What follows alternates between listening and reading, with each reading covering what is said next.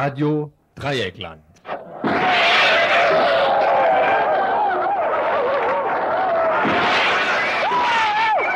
Tagesinfo.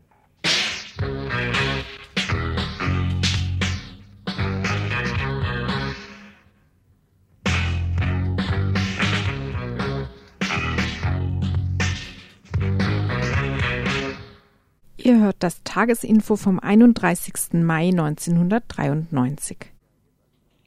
Ja, hier ist also das Tagesinfo, genauer gesagt das Pfingstmontag-Info auf 102,3 MHz von Radio Dreieckland. Studiotelefon wie immer 31028 kann heute vielleicht besonders dringend werden, denn vom Heiligen Geist war in Solingen keine Spur jetzt am Wochenende. Und es gibt jetzt hier also eine Demo, die sich dagegen wendet, was da abgelaufen ist, so ein faschistischen Mord. Und das ist jetzt in dem Augenblick am Bertelsbrunn geht's los und alle, die äh, sich nicht die, unsere wichtigen Themen im Info reinziehen, die bitten wir bitte äh, zu dieser Demo zu gehen, weil, weil es wirklich so nicht weitergeht. Als erstes haben wir äh, Kurzmeldungen, ein paar. Und äh, dann wird natürlich dieser faschistische Brandanschlag in Solingen nochmal Thema sein. Jawohl, wir haben äh, Gespräch geführt mit jemand vom äh, Infoladen aus Solingen und wir werden auch noch einen Kommentar wagen, eine Einschätzung ähm, zu der Heuchelei der Politikerkaste wieder in Bonn. Und ähm, danach geht es weiter mit einer Meldung, mit einem Bericht zu einer Aktion gegen Waffenhandel in Pennemünde. Letzten Samstag haben etwa 70 Kriegsgegnerinnen Kriegsschiffe im Ostseehafen Peenemünde besetzt, um damit gegen deren Verkauf nach Indonesien zu protestieren. Sieben Menschen befinden sich derzeit noch immer auf den Schiffen und wollen sich dort möglichst lange halten. Wir führten mit Teilnehmerinnen der Aktion ein Gespräch. Humanitäre Aktion in Somalia heißt unser nächster Beitrag. Somalia ist nur ein Paradebeispiel, was mit dazu dienen soll, das ins Wanken geratene Kräfteverhältnis der Großmächte wieder zu stabilisieren. Zu dem speziellen Fall Somalia interviewten wir Al Imfeld, der unter anderem Artikel der Blätter IZ3W veröffentlicht. Das dritte Thema Kirchen als Arbeitsgeber. Keine Tarif- und Arbeitnehmerinnenrechte, rigorose Kontrolle des Privat- und Liebeslebens, fristlose Kündigung im Fall des Verstoßes gegen den Kirchenkodex. So sieht der Alltag für circa eine Million Beschäftigte in kirchlichen Einrichtungen aus.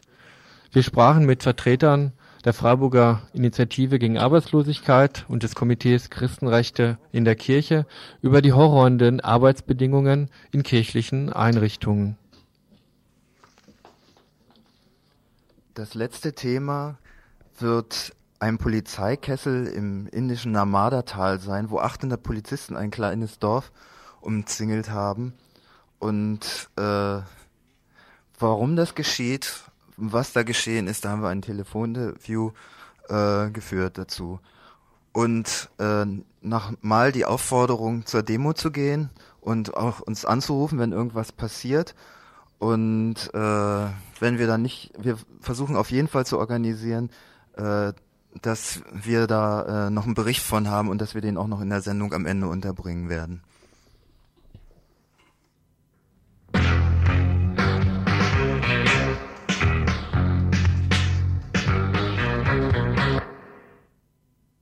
Genau drei Tage nach der Asylrechtsdemontage durch die große deutsche Parteienkoalition in Bonn fand in Solingen nach Mölln der zweite größere geplante faschistische Mord an Menschen in Solingen an fünf Türkinnen statt. Spontan gab es vorwiegend an, von türkischen Jugendlichen getragene antirassistische Riots in Solingen. Nach den neuesten Meldungen hat die Karlsruher Bundesanwaltschaft Haftbefehl gegen einen 15-jährigen Jugendlichen erlassen. Ob der Verhaftete in irgendeiner Weise in einer faschistischen Partei oder Gruppe organisiert ist oder er gleichsam spontan das ausführte, wozu er angesichts einer völkisch-rassistischen Umgebung und Gesellschaft ermutigt wurde, konnte RDL nicht in Erfahrung bringen. Während die Türkei gerade heute mit sogenannten Vergeltungsmaßnahmen etliche Kämpfer und Kämpferinnen der kurdischen Arbeiterpartei ermordete, mahnte der türkische Botschafter die in der BRD lebenden Türken und Türkinnen, Gewalt nicht mit Gewalt zu vergelten und rief zum Gewaltverzicht auf. Im Folgenden hört er ein Interview, das wir heute mit jemandem aus dem Infoladen Solingen geführt haben. Anschließend ein Kommentar zu den faschistischen Morden und der heuchlerischen Reaktion der Bonner Politikerriege. Doch zunächst zum Interview. Wir wollten zuerst den neuesten Stand in Solingen erfragen.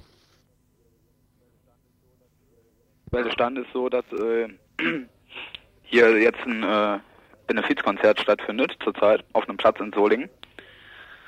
Äh, dann äh, ist diese Kreuzung, die gestern Abend hier schon besetzt wurde, die mittlerweile, die zwischenzeitlich geräumt war, wieder äh, besetzt und brennt wohl auch wieder. Und die äh, Polizei geht davon aus und die Presse ja auch, dass es äh, wohl wieder zu äh, Krawallen kommt. Kannst du vielleicht gerade schildern, äh, was äh, die letzte Zeit, gerade auch die letzte Nacht ähm, passiert ist in Solingen? Ja, es fing damit an, dass äh, nach äh, während äh, einer großen Demo hier äh, viele ärgerlich wurden, als sie aus Fensterscheiben aus Häusern mit Getränkedosen beworfen wurden. Dann ist die Polizei äh, eingeschritten, als sich äh, Türken untereinander prügelten, also linke und rechte Türken. Äh, weiterhin war es dann so gewesen, dass diese Barrikaden auf äh, der äh, Hauptverkehrsader hier in Solingen gebaut wurden und zum Brennen gebracht wurden von Türken. Die Polizei griff daraufhin noch nicht ein. Dann äh, fuhren, hat die äh, Polizei versucht, äh, eine, äh, eine Barrikade zu bauen, damit keiner mehr an die brennenden Barrikaden rankommt, damit da keiner mehr in die Innenstadt rein kann. Daraufhin äh, wurden türkische Mitbürger sauer, die mit äh, mehreren hundert Autos hier durch Solingen Konvoi gefahren sind und haben in Kamikaze-Manier äh, versucht, die, äh, also auf die sind auf die Bullen losgefahren, haben dann vorzeitig abgebremst und wieder zurück und dasselbe Spiel die ganze Zeit. Daraufhin wurden die Bullen ganz schön sauer. Es gab 17 Festnahmen, äh, wohl auch Verletzte. Da, wie viele Verletzte wissen wir aber nicht. Soll Verletzte gegeben haben.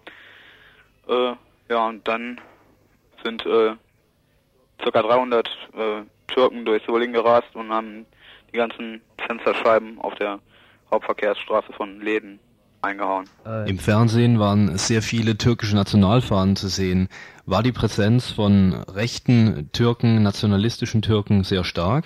Also wir können es äh, insoweit einschätzen, dass äh, das Verhältnis ziemlich gemischt ist. Aber es sind so viele Türken aus äh, der ganzen Bundesrepublik mittlerweile, also schon gestern und vorgestern hier in Solingen eingetroffen, dass äh, wir da gar keinen Überblick haben. Die Leute, die wir kennen, da sind auch äh, Teile der Grauen Wölfe bei. Äh, die haben sich eigentlich äh, verhältnismäßig ruhig verhalten gehabt. Außer bis auf ein, ein paar kleine Rangeleien mit Kurden.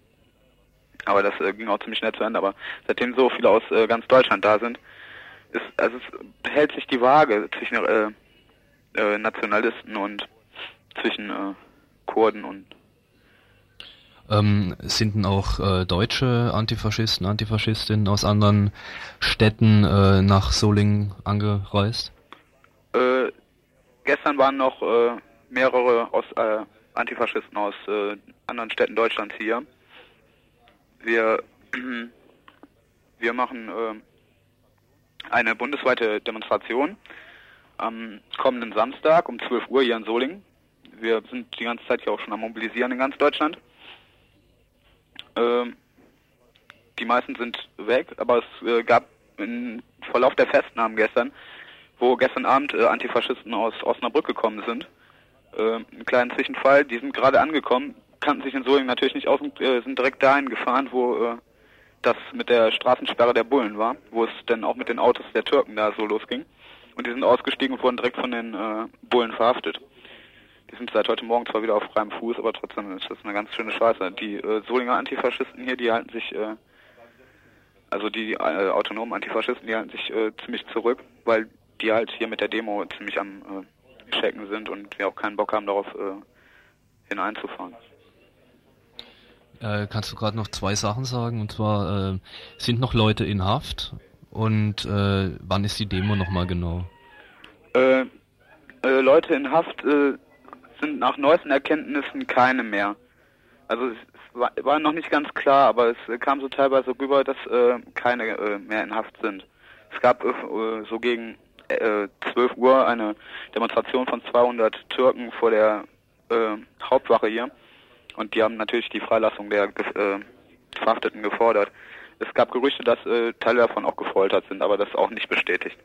Und äh, die Demonstration, die ist am Samstag, dem 5. Juni um 12 Uhr hier in Solingen. Es wird ein Sternmarsch werden. Es gibt äh, vier Anlaufpunkte und der äh, autonome Block, äh, die Antifas, die treffen sich äh, am Hauptbahnhof.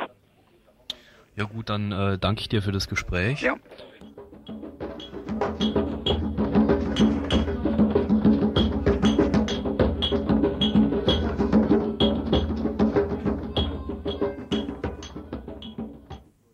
Grundrechte werden großdeutschen Stimmungslagen und geschickt forcierten völkischen Pogromstimmungen geopfert.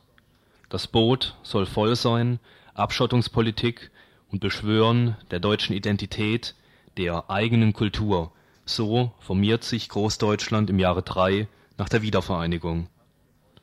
Und die Politikerkaste heuchelt nach den faschistischen Morden in Solingen wie gewohnt. Mit Entsetzen, Abscheu, Trauer und Scham haben deutsche Politiker aller Parteien auf den ausländerfeindlichen Mordanschlag in Solingen reagiert. Bundespräsident von Weizsäcker sagte, die Nachricht von dem feigen Mord an den türkischen Mitbürgern erfülle ihn mit Entsetzen und Scham. Bundeskanzler Kohl drückte seine Erschütterung in Beileidstelegrammen an den türkischen Staatspräsidenten Demirel und den amtierenden Ministerpräsidenten Inönü aus. Bundestagspräsidentin Süßmuth bezeichnete die Täter als Mörder, die mit ihrer Tat erneut bewiesen haben, dass ihnen intakte Moral und Wertvorstellungen fehlen. Die Geister, die die Bundesregierung und mit ihr die völkisch angebundene Presse mit der Hetze auf die sogenannten Asylanten rief, bekommen sie nicht mehr los. Die Demontage des Artikel 16 beendete nicht die rassistische Pogromstimmung, sie bestätigte sie und goss sie in Gesetzesform. Doch die Morde in Solingen entziehen sich, wie die Morde in Mölln, der staatlichen Lenkung und Funktionalisierung rassistischen Handelns. Diese Morde senken das Investitionsklima in Deutschland, sie verärgern den NATO-Partner Türkei, sie werfen ein schlechtes Bild auf die doch so gerne zivilisiert wirkende BRD-Gesellschaft. Denn sie drängen uns Parallelitäten, Kontinuitäten auf. Die Morde entziehen sich dem, was der Bundesregierung wichtig ist, Effizienz und Lautlosigkeit die Spielregeln eben eines normalen kapitalistischen demokratischen Staates. Spielregeln, wie sie in den deutsch-polnischen bzw. deutsch-rumänischen Abschiebeverträgen deutlich werden. Nicht hier sollen Menschen vernichtet werden, das sollen schon rumänische Nationalisten etwas weiter weg vornehmen. Genau darin liegt der Unterschied zwischen dem staatlichen, den marktwirtschaftlich-demokratischen Gepflogenheiten entsprechenden Rassismus und dem dumpfen, völkisch brutalen Rassismus, à la Mölln oder eben Solingen.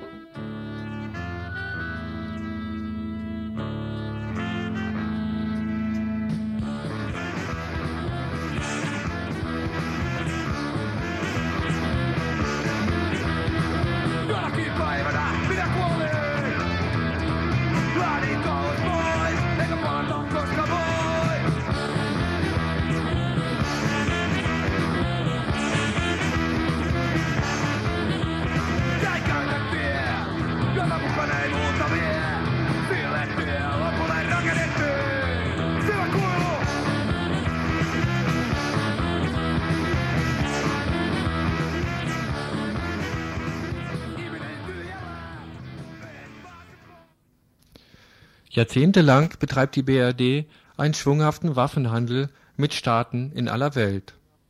Seit ihr die Waffen der Nationalen Volksarmee der ehemaligen DDR in die Hände gefallen sind, versucht sie auch diese zu verscherbeln. Jüngstes Beispiel sind 39 Kriegsschiffe und drei U-Boote, die nach Indonesien geliefert werden sollen. Diese Schiffe würden verschrottet werden, so hieß es noch vor einem Jahr, um die Kriegsgegner zu beruhigen. Der neue Waffendeal von Deutschland aus in eine Krisenregion ist geheim vom Bundessicherheitsrat bereits Mitte vorigen Jahres beschlossen worden und kam bei Kohls Indonesienreise an die Öffentlichkeit. Der bekannteste indonesische Menschenrechtler Abdul Hakim, von Beruf Rechtsanwalt, bringt die politische Situation Indonesiens auf den Punkt. Hier ein Zitat. Das Versammlungsrecht und Pressefreiheit sind eingeschränkt, freie Gewerkschaften sind verboten. Menschen werden willkürlich auf Jahre eingesperrt, immer wieder hören wir von Folterungen. Ähm, die Armee führt umfangreiche schwarze Listen und für die bevorstehende Präsidentenwahl im Parlament ist den Abgeordneten jede abweichende Äußerung verboten worden. Seit der Invasion 1975 haben die indonesischen Truppen in Osttimor ständig und systematisch die Menschenrechte verletzt. Aus Protest gegen den Waffendeal haben am vergangenen Wochenende etwa 70 Menschen eine Besetzung einiger Kriegsschiffe durchgeführt, die in Peenemünde am Westzipfel der Ostseeinsel Usedom vor Anker liegen wir sprachen vor einigen Stunden mit einem Organisator der Aktion. Ja, ich bin der Ecki Vorberg und ich koordiniere ein bisschen die Presse für die äh, Kampagne Timo und kein Trupp. Äh, diese Kampagne hat sich aus verschiedenen Einzelpersonen und ein paar Mitgliedern von verschiedenen Organisationen zusammengefunden, um diesen Kriegswaffenexport nach Indonesien äh, zu verhindern. Wir haben am Sonnabend hier äh, eine Demo gemacht, äh, vorne eine Kundgebung vor dem Eingang des Militärhafens, sind dann hier hintergezogen mit Plakaten, das gesamte Gelände ist geschmückt mit Sprüchen und Transparenten. Äh, zu diesem Zeitpunkt war bereits eine Gruppe von uns in dem vorderen Schiff des Hafens, einem Raketenschnellboot, und hatten sich dort bereits verbarrikadiert. Die sind dann mit rausgekommen, äh, da äh, die Polizei offensichtlich vorher nicht informiert gewesen ist. Die dann haben etwa 70 Kriegsgegner hier die Schiffe in Besitz genommen und auf den Schiffen sind immer noch äh, viele, viele Transparente, Kreuze sind draufgemalt, Sprüche sind äh, draufgesprüht worden. Ich kann ja mal ein paar vorlesen. Die Schiffe bleiben bis zur Verschrottung besetzt. Freiheit für Osttimor. Hier werden deutsche Kriegswaffen an einen Aggressor verkauft. Ja, und dann haben wir bis zum Abend die Schiffe so äh, besetzt gehalten. Es wurde den ganzen Nachmittag getrommelt, gefeiert auf den Schiffen. Eine Besetzerin schildert uns über den Ablauf der Aktion Folgendes. Dass dort noch ein großes Museum zu Kriegssachen ähm, so ist, weil dort halt Nazi-Gelände war, Nazi-Kriegsgelände war, weil dort halt später die NVA war. Es ist eine Waffenausstellung, die offenbar ziemlich rege besucht wird. Sind Pfingstsonntag Reisebusse gekommen mit vielen Leuten. Äh, deshalb haben wir dort erstmal überall Transparente aufgehangen. Es wurde viel gesprüht. Ähm, es muss dann ein Weg über ein Betriebsgelände zurückgelegt werden, bis in, in den Hafen rein. Ähm, das ist sehr stark mit so Transparenten ausgehangen gewesen. Wir sind dann da hingekommen, konnten auf die Kriegsschiffe raufgehen, also mussten zwar äh, so einen kleinen Zaun da überwinden, aber es war nicht weiter abgesichert so dass auch die ganzen Schiffe bemalt werden konnten, mit Transparenten überhangen werden konnten. Ähm, und dann nach, ja, ich sag mal, nach einer Stunde, nach zwei Stunden kam die Aufforderung, dass die Leute die Schiffe verlassen sollen, dass Polizei wohl im Anrücken wäre. Ähm, und da äh, wären, sind dann einige Leute halt draufgeblieben. Es war äh, von den mh, mm, von den Leuten, die die Aktion geplant haben, so beschlossen, dass äh, sieben Leute halt wirklich auf den Schiffen bleiben. Die haben sich dort auch Lebensmittel schon vorher raufgeholt. Das war jetzt eine Frau, die bei der Aktion selbst dabei war. Jetzt haben wir vorher die Chance gehabt, mit einem Besatzer selbst, der auf dem Boot im Moment sich befindet, über Funk zu telefonieren. Äh, ich höre, dass ich mit Sender Dreikland verbunden bin. Ich bin äh, Robert Brettel, äh, zurzeit auf dem einen besetzten Schiff in Peenemünde. Äh, wir sind äh, hier, um gegen diesen Waffenexport zu protestieren, der schon seit geraumer Zeit angekündigt ist. Es sollen 39 Kriegsschiffe an Indonesien geliefert werden, zum Teil Landungsschiffe, die Angriffswaffen sind. Wir äh, sind hier auf dem Schiff äh, und haben äh, jetzt auch so viel uns äh, darauf vorbereitet, dass wir vielleicht geräumt werden sollen. Äh, wir denken, dass wir auf jeden Fall gewaltlos bleiben werden. Wir werden äh, äh, versuchen, unsere Forderungen weiterhin deutlich zu formulieren und wir werden äh, versuchen, auch mit höheren Politikern noch ins Gespräch zu kommen, um diesen Waffenexport zu verhindern. Äh, die Stimmung hier unter uns ist äh, sehr gut. Wir freuen uns, dass auch noch so viele Leute an Land sind. Wir freuen uns, dass äh, immer noch Leute dazukommen. Äh, wir denken, dass wir schon noch ein paar Tage hier ausharren können, äh, um unserer Forderung Nachdruck zu verleihen. Wir wollen, äh, sind auf jeden Fall nicht bereit, das Schiff vor, zu räumen, bevor wir entsprechende Verhandlungen geführt haben. Soweit ein Besetzer selbst. Die Aktion der Besetzung ist derzeit noch im Gange. Viele Medienvertreter sind gerade vor Ort. Der Innenminister hat die Sicherheitslage zur Chefsache erklärt. Wir vom Radio wünschen den Besetzern, dass sie gute Ausdauer zeigen und so lange wie möglich auf diesen Schiffen draufbleiben. Und wir werden auch weiterhin im Info darüber berichten. Ihr hört das Tagesinfo vom 31. Mai 1993.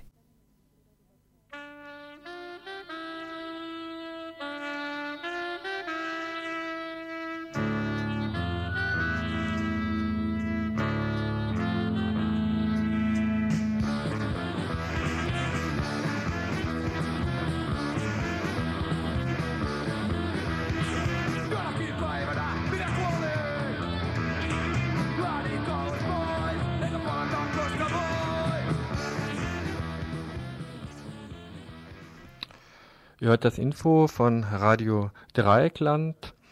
Äh, vier Beiträge haben wir jetzt noch vorbereitet. Zunächst noch ein Beitrag äh, zu Somalia. Dann kommt ein Beitrag über Kirche als Arbeitgeberin. Äh, dann noch ein Beitrag über einen, Polizei einen Polizeikessel im Namada, Staudamm in Indien. Und am Schluss äh, werden wir noch einen kurzen Bericht bringen über die Soling-Demo, die gerade in Freiburg äh, stattfindet. Wir möchten euch auch hier nochmal auffordern, jetzt in die Innenstadt von Freiburg zu kommen, an dieser Demonstration teilzunehmen und auch euren Protest auszudrücken gegen die faschistischen Umtriebe hier, gegen den staatlichen Rassismus und auch eure Solidarität äh, mit den ausländischen Menschen hierzulande damit zum Ausdruck zu bringen. Okay, also äh, um 18 Uhr hat die Demo gestartet. Die werdet ihr sicher noch finden, wenn ihr jetzt in die Innenstadt kommt. Kein Krieg wird heute mit den Parolen geführt, die sich auf sein tatsächliches Ziel beziehen. So fingen wir vor zwei Wochen schon mit einem Beitrag zu Somalia an. Schwerpunkt in dem letzteren haben wir jedoch auf die geschichtlichen Entwicklungen der Konflikte in Somalia gelegt und nur am Rande Interessen der Westmächte erwähnt. Bei unserem heutigen Beitrag versuchen wir den Begriff der Humanität bei der militärischen Aktion Operation Hoffnung zu hinterfragen. Wir führten dazu ein Interview mit Al Imfeld, der unter anderem Artikel für die Blätter des IZ3W schreibt. Weshalb haben die Westmächte plötzlich eine solche humanitäre Wandlung vollzogen? Kümmern sich rührend um das Elend der sogenannten Dritten Welt. Eine Welt, der sie zuvor keinerlei Rücksichtnahme zeigten. Was kann hinter dieser Maske der Humanität stecken? Hungerhilfe durch militärisch ausgebildete Menschen Operation Hoffnung heißt die Hilfsaktion, die von den USA unter Bush noch angeleiert wurde. Dass diese Aktion nicht sehr sinnig war, bezweifelt heute wohl keiner mehr. Die Amerikaner kamen und überhaupt kein Verständnis hatten, wer ist nun was und äh, also auch nicht geübt waren, äh, im Grunde genommen zu vermitteln, also diese ganze Kultur der Mediation, wenn man so einen Einsatz überhaupt machen will, das be betrifft dann auch einen deutschen Einsatz oder einen französischen oder irgendwelcher, da braucht es nun Menschen und nicht den alten Typ von Soldaten, da braucht es auch neue Offiziere, die etwas verstehen von Psychologie, die etwas verstehen von auch äh, hinein äh, sich gearbeitet haben. Ich meine, dieses Somalia ist ein äußerst komplexes Gebilde. Wie eine Selbstverständlichkeit werden heute Begriffe wie Krieg für humanitäre Zwecke und humanitäre Intervention benutzt. Es wird zu leicht vergessen, dass derartige Interventionen, die in den betroffenen Ländern nicht gerade willkommen sind, in der Vergangenheit viel zutreffender als Diplomatie mit Waffen bezeichnet worden wären Sie treten als Streitschlichter auf in der ganzen Welt und bezeichnen sich als Schutztruppen. Doch ihre Wirkung ist zweifelhaft. Dazu Al-Imfeld. All diese Art von Schutztruppen, äh, von, von äh, äh, Blauhelmen, ob es Namibia war, ob es auch in Westafrika bei den Saharauis war. Ich habe bei beiden Verwandte aus der Schweiz, also eigene, also eigene Verwandtschaft Leute dabei gehabt. Ich habe noch und ich habe beide Orte besucht. Ich habe an beiden Orten von nichts, aber auch gar nichts gesehen, was äh, geholfen hätte werden können, außer dass es eine angenehme Zeit für diese Leute war, eine, eine besondere, bessere Dienst äh, zu leisten und den Dienst zu absolvieren. Aber was sie gebracht haben, äh, auch in Namibia vielleicht noch ein ganz, ganz wenig, aber, aber wenn man die Kosten abwägt, dann ist das also höchst problematisch. Und, und das müsste mal auseinandergenommen werden und zuerst eben auch evaluiert werden. Und von dem erfahren wir nichts. Die internationale Diplomatie und ihre Regeln haben sich grundsätzlich geändert. Moralische Werte sind zum zentralen Element der westlichen Außenpolitik geworden. Wie könnten die Westmächte beim Anblick des Elends noch gleichgültig bleiben? Dieses Elend wird medienpolitisch voll ausgekostet. Angeblich moralische Beweggründe werden in den Vordergrund geschoben wir sind halt hier einfach Sentimentalisten. Dann zeigt man uns wieder ein paar Hungerbilder und ein paar Kinder und Frauen und dann sagt man, da muss man helfen. Aber Herrgott, noch einmal, dann können sie auch mindestens 50 Orten in der Welt sofort auch helfen. Aber wir sehen es nicht am Fernsehen und somit haben wir die Tränen nicht. Wir sind sentimental, werden wir permanent erpresst und lassen uns erpressen und meinen dann, wir müssen überall die Welt teilen gehen. Das ist der große Unsinn. Und da ist Somalia das schönste Beispiel. Militärischer Einsatz im Namen selbstloser Motive bekommen so ihre Legitimation pur. In Frage werden diese neuen Gesetze der internationalen Beziehungen nicht gestellt. Herangeführt wird, dass nach dem Ende des Kalten Kriegs neue Parameter für die Weltpolitik gelten. Durch die Aufhebung der Bedrohung der Supermacht Sowjetunion sei nun der zu bekämpfende Feind Hunger, Armut, Massenmorde, Hass. Welch ehrenvolle Aufgabe. Warum sollten sich die westlichen Mächte plötzlich in karitative Wohlfahrtsorganisationen verwandelt haben, wenn sie in der Vergangenheit von pragmatischer Realpolitik geleitet wurden? Könnte vielleicht davon gesprochen werden, dass ein westlicher Imperialismus rehabilitiert werden soll? Das Engagement in Bosnien, Somalia oder im Irak zielt darauf hin, die unangefochtene moralische Überlegenheit des Westens zurückzugewinnen der in der Kolonialzeit hochgepriesene Imperialismus, der anscheinend nur Gutes den Ländern bringen sollte, hatte lange keine Akzeptanz bei der Mehrheit der Bevölkerung. Heute, Heute ist es jedoch wieder möglich, imperialistisches Vorgehen und die damit verbundene Rhetorik des Westen zu rechtfertigen.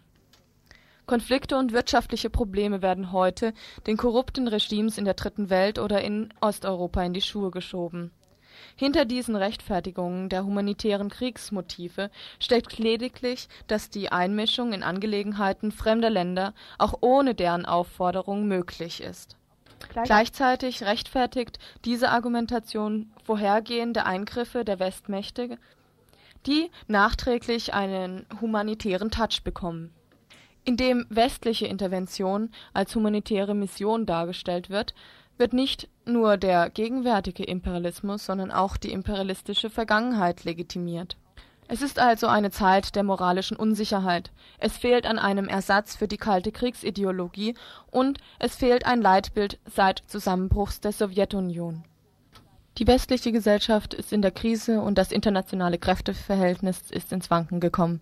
Es muss sich ein neues Kräfteverhältnis aufbauen und dazu können Krisengebiete wie Somalia dienen.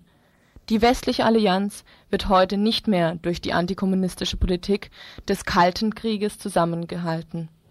Amerikas Vormachtstellung wird in Frage gestellt. Mit einem Mal. Für sie ist es besonders wichtig, ihre geschwächte Autorität durch Einsätze wie in Somalia oder Irak wieder zu stärken. Warum jetzt gerade Somalia und nicht eines der vielen anderen hungerleidenden Ländern Afrikas? Die erste Sache, die in Diskussion stand, war Liberia. Das sagten die Amerikaner, kommt nicht in Frage, denn äh, das ist zu kompliziert und da sind auch ehemalige Schwarze aus Amerika und das äh, gibt das gibt wieder Krach. Zweite Sache war, war Angola, was von mir aus gesehen das Wichtigste gewesen wäre. Haben die Amerikaner gesagt, nein, Angola, das wird ein Vietnam, das ist unlösbar. Wir brauchen etwas, wo wir Erfolg haben. Beginnen wir mit Somalia. Sie dachten, in drei Wochen hätte man das aufgerollt. Und gleichzeitig auf das hin ist dann auch natürlich, äh, man braucht die Presse, man braucht die Medien. Heute wird so ein Einsatz medialisiert und so braucht ihr es natürlich dann auch ein bisschen äh, Bühnenbilder. Und Somalia, also ein Großteil des Hungers, so wie er gefilmt wurde, so wie er herüberkam, das Elend, ein Großteil, so wie es jetzt plötzlich herüberkam, ist natürlich weitgehend überdimensioniert eine Mache der Medien, was äh, ganz äh, wunderbar passte, auch für die Amerikaner. Hier ging es dann nicht um ein politisches Problem, wie vielleicht in Angola, sondern hier ging es um Hunger, hier ging es um Kinder und Frauen und das äh, hat gezählt. Und dann hat man noch sagen können, das sind nur Banden, das sind ja keine Völker, das sind so Clans, also mit dem aufräumen. Und das ist der Hintergrund des Einsatzes, aber es ist eine totale Fiktion natürlich. Die vorausgehende Propaganda über wild gewordene Banden, die Tausende von Menschenleben bedrohen, ließ die Intervention als eine realistische Option erscheinen. Wie viele Somalias muss es geben, bis die Neustrukturierung der Weltordnung vollendet ist.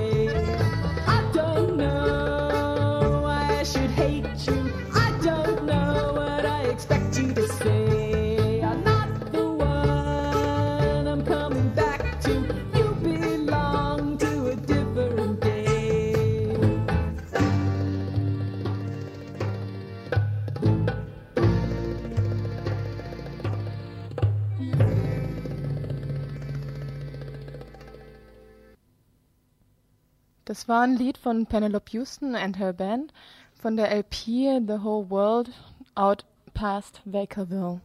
Das war zum bisschen die Informationen von vorher auch ein bisschen zu verdauen zu können. Jetzt geht's weiter mit dem Beitrag zur Kirchenpolitik. Oder evangelisch sind keine Arbeitgeberinnen wie andere. Das Beispiel des schwulen Michael Gutmann der eine Ausbildung als Heilerziehungspfleger in einer katholischen Behinderteneinrichtung im Rheinfelder Ort Seilherten nur deshalb abbrechen sollte, weil er homosexuell ist, zeigt, dass die Arbeitsbedingungen in kirchlichen Einrichtungen um einiges mieser sind als die herkömmlichen.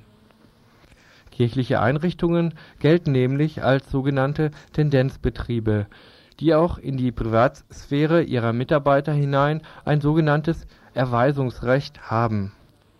Thorsten Glaser von der FRIGA, der Freiburger Initiative gegen Arbeitslosigkeit, erklärt uns zunächst den prinzipiellen Unterschied zwischen kirchlichen und nichtkirchlichem Arbeitgeber.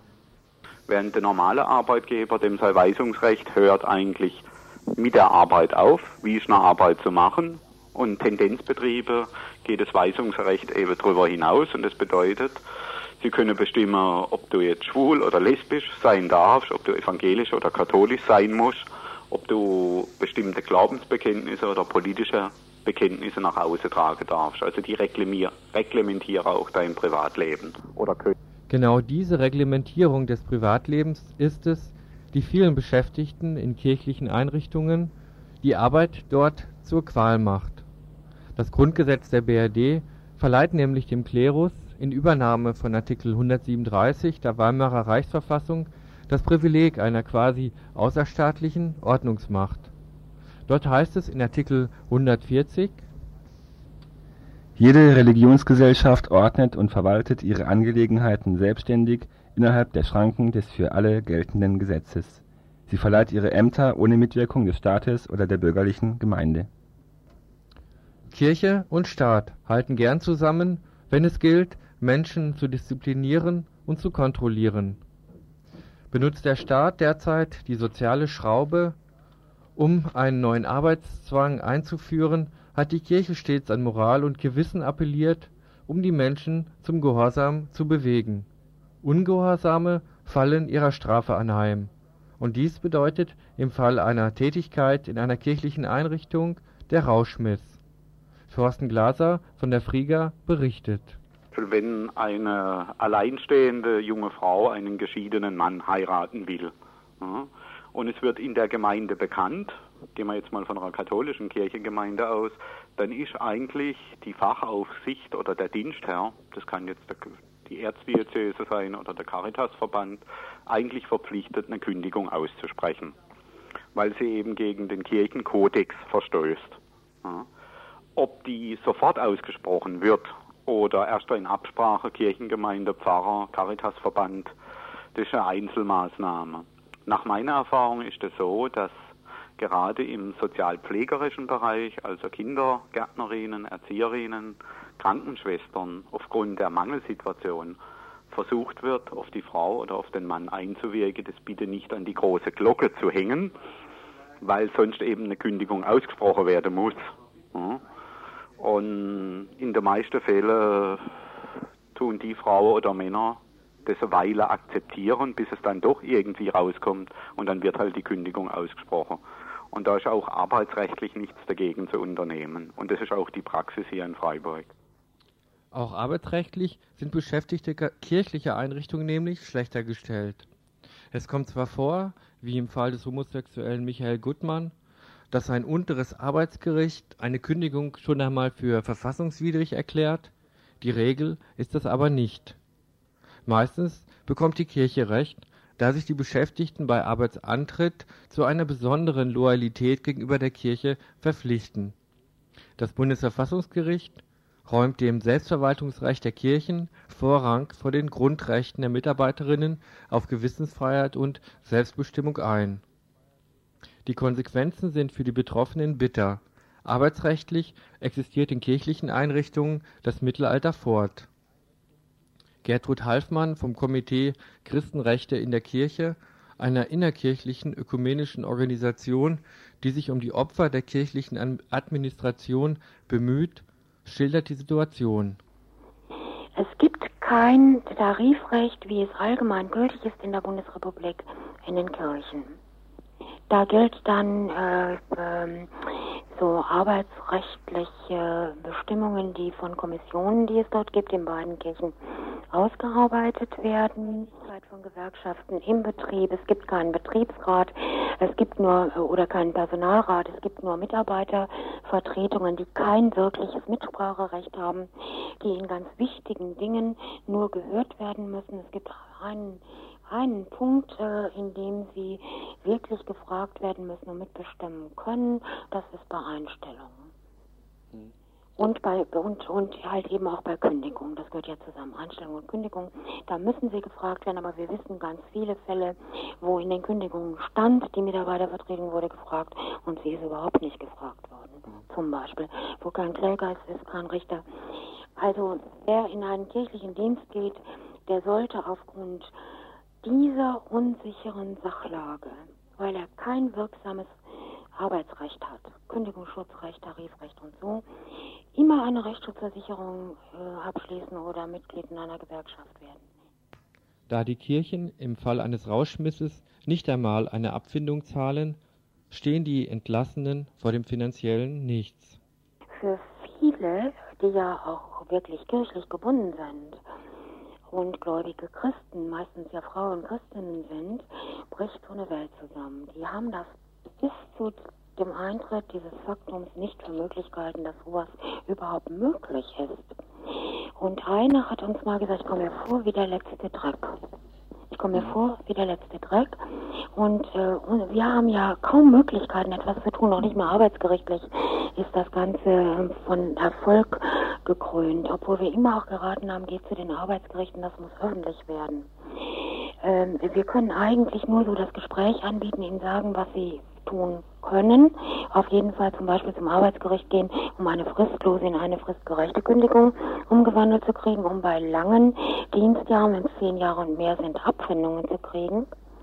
Das ist das, was wir tun können. Und was aber ganz wichtig für die Leute ist, äh, die Solidarität, äh, ihnen zur Seite stehen, unter Umständen mit ihnen zum Arbeitsgericht gehen, sie stützen, ausführlich mit ihnen zu sprechen, dass sie das, was da so in ihnen ist, auch an Wut und Zorn, überhaupt einmal vor einem anderen aus sich rausbringen können.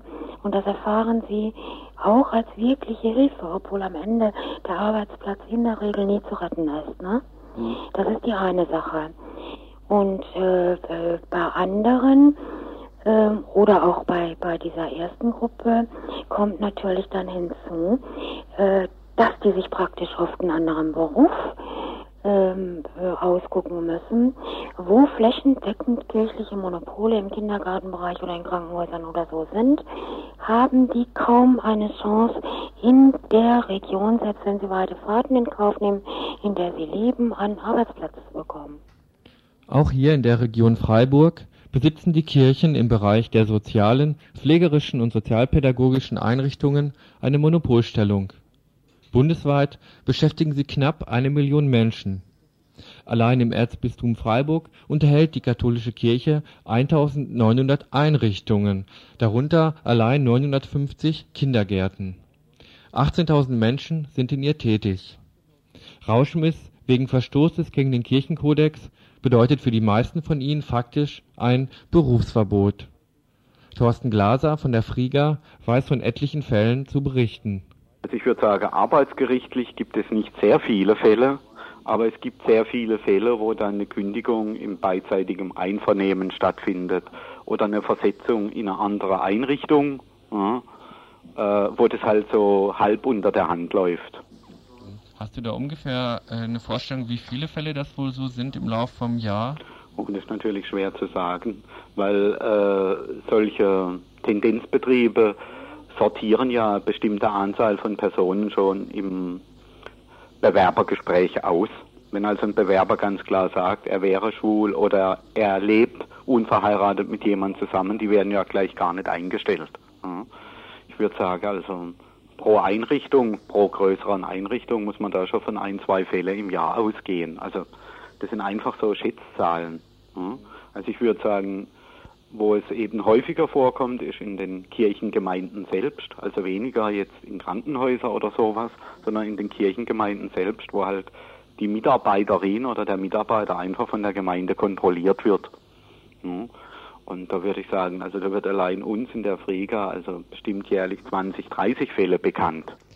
Die Friga fordert daher, wie das Komitee Christenrechte in der Kirche auch, die Beschränkung der Sonderstellung der Kirche nach Artikel 140 Grundgesetz, das heißt auch eine Neubestimmung des Status des Tendenzbetriebs sowie die sofortige Einführung der allgemeinen Arbeiterinnen und Tarifrechte in allen kirchlichen Einrichtungen.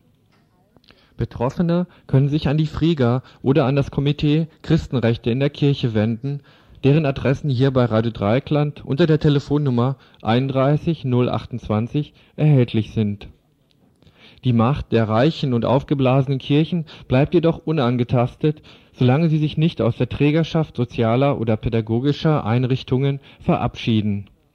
Kommunalisierung bislang kirchlich kontrollierter Einrichtungen bzw. die Übernahme durch andere freie Träger ist daher eine weitere Forderung. Kirchen raus aus Krankenhäusern, Schulen, Kindergärten, Sanatorien und Universitäten. Das ist natürlich eine Machtfrage und das Komitee Christenrechte, das seit zwölf Jahren für diese Forderungen kämpft, ist entsprechend ernüchtert darüber, wie fest die Stellung der Kirchen im BRD-Staat verankert ist, beinahe wie im Mittelalter. Nochmals Gertrud Halfmann. Zwar ist es, äh, ist es eine Anfangsforderung von uns gewesen. Ich sehe heute eigentlich nur noch den vorhin beschriebenen Weg der grundsätzlichen Beschränkung und der Auflagen, gleiches Arbeitsrecht zu gewähren, weil äh, das andere, mh, da ereignet sich nichts. Das ist sinn- und zwecklos. Ähm, da, da wird sich nie was ändern. Die Kirche gibt ihren Standort nicht preis. Ihr hört das Tagesinfo vom 31. Mai 1993.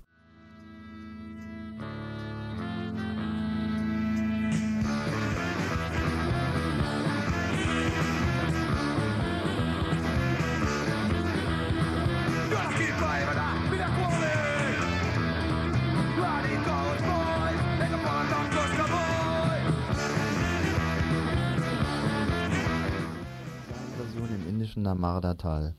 Etwa 800 Polizisten haben das kleine Dorf Manibelli umzingelt und von der Außenwelt abgeschnitten. Eine Viertelmillion Menschen soll einem Staudammprojekt weichen. Dazu erreichte uns heute am Pfingstmontag eine kurze Faxmeldung und dazu führten wir ein Telefoninterview mit Frank Brasel, dem Geschäftsführer der FIAN in Deutschland. FIAN steht für Food First Information and Action Network und ist die, eine internationale Menschenrechtsorganisation, die sich für das Recht, sich zu ernähren, einsetzt.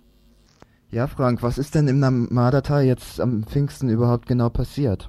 Ja, wir haben leider erfahren müssen, dass über Pfingsten in das erste Dorf, was vom Namada-Staudamm überflutet werden soll, in das Dorf Manibeli, Pfingstsamstag 800 Polizisten schwer bewaffnet und Begleitung von äh, Regierungsfunktionären gekommen sind. Sie haben dieses Dorf umzingelt, komplett von der Außenwelt abgeschnitten und haben 14 Personen dort festgenommen, darunter auch zwei Vertreter der Widerstandsorganisation Namada Bachao Andolan, die auch verschiedentlich hier in der Bundesrepublik waren.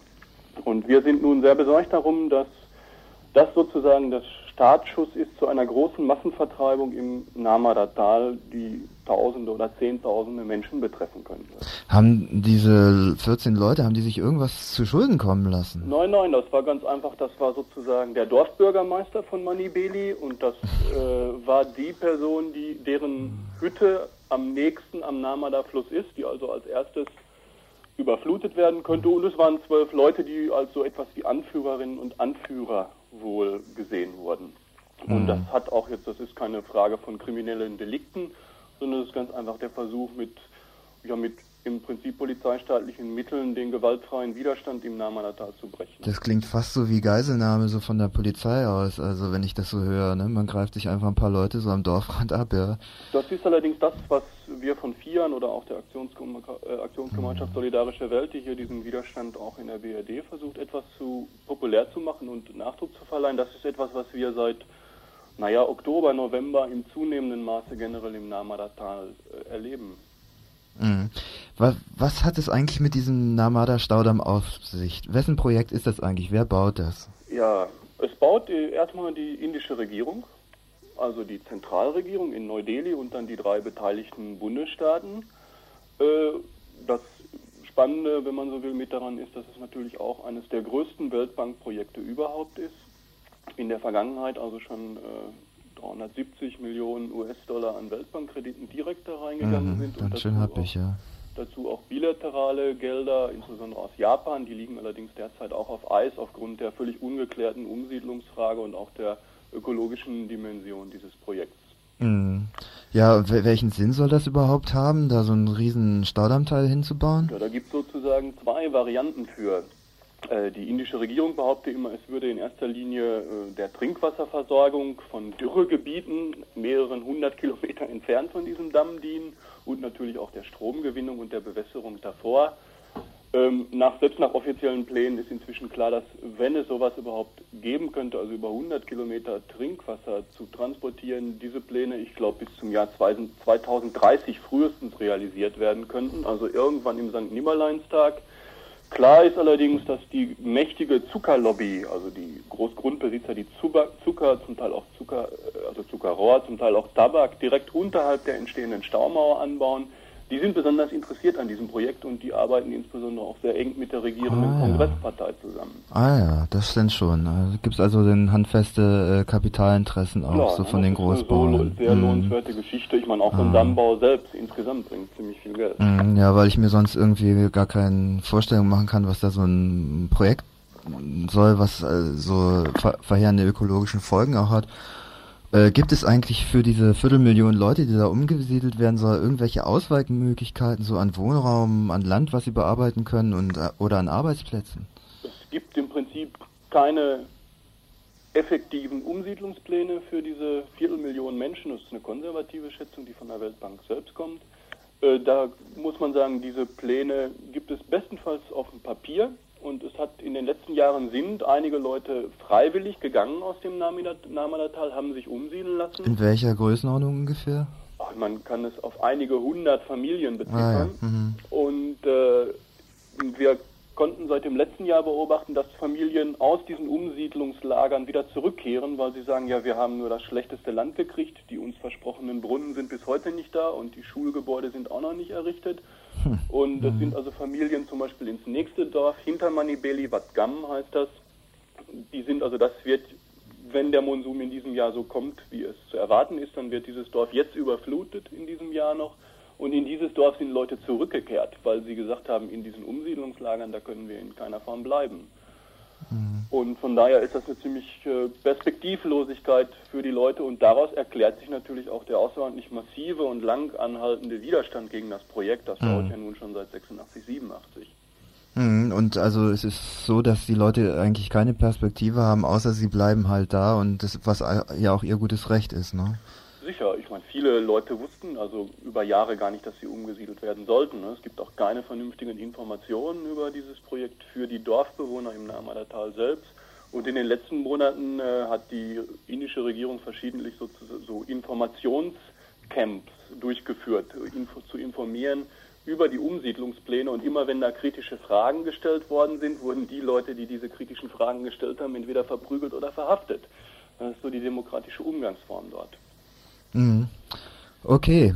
Ich danke dir jetzt erstmal, ne? Und äh, lass wieder von dir hören, ne? Okay. Tschüss. Dann, tschüss.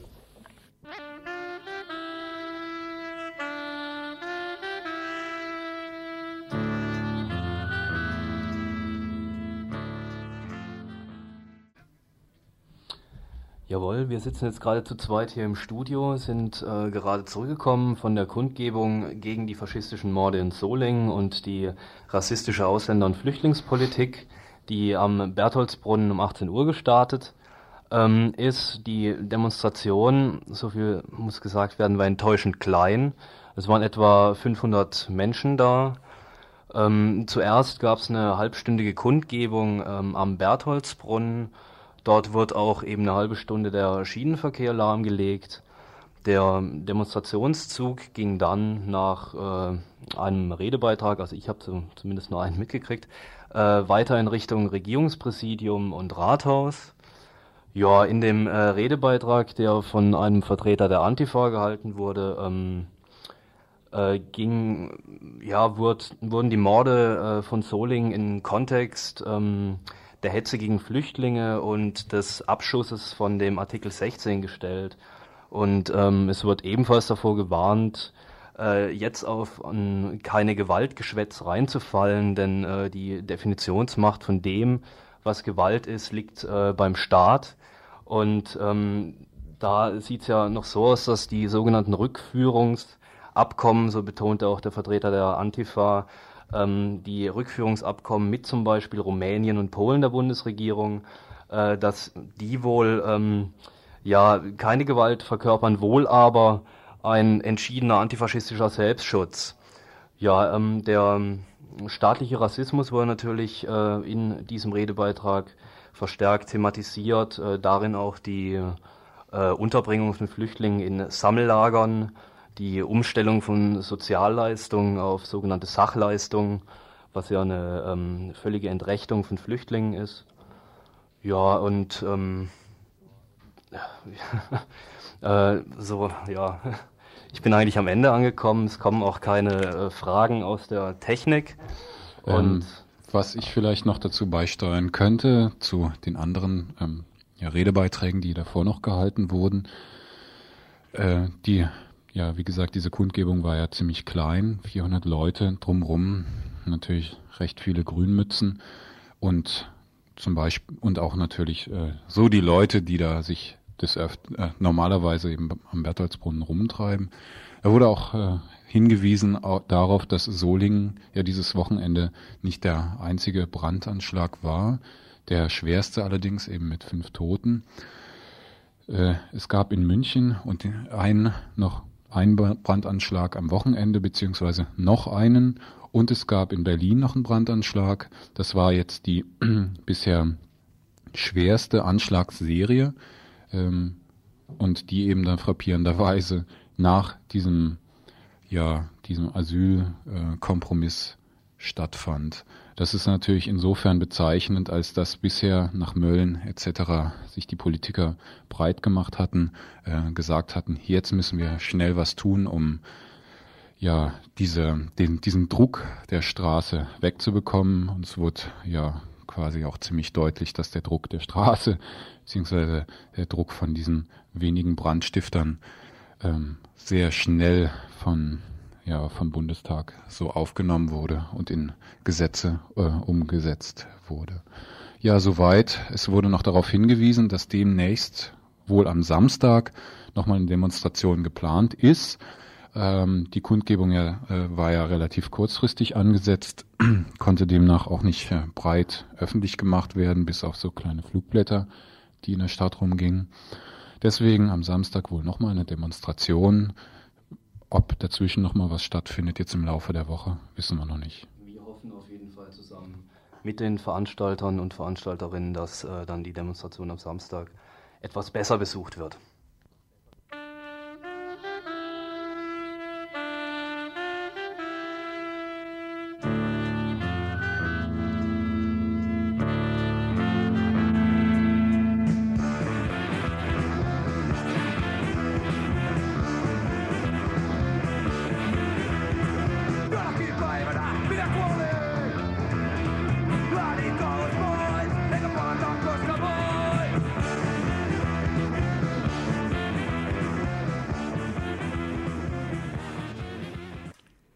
War's beim Pfingstmontag-Info.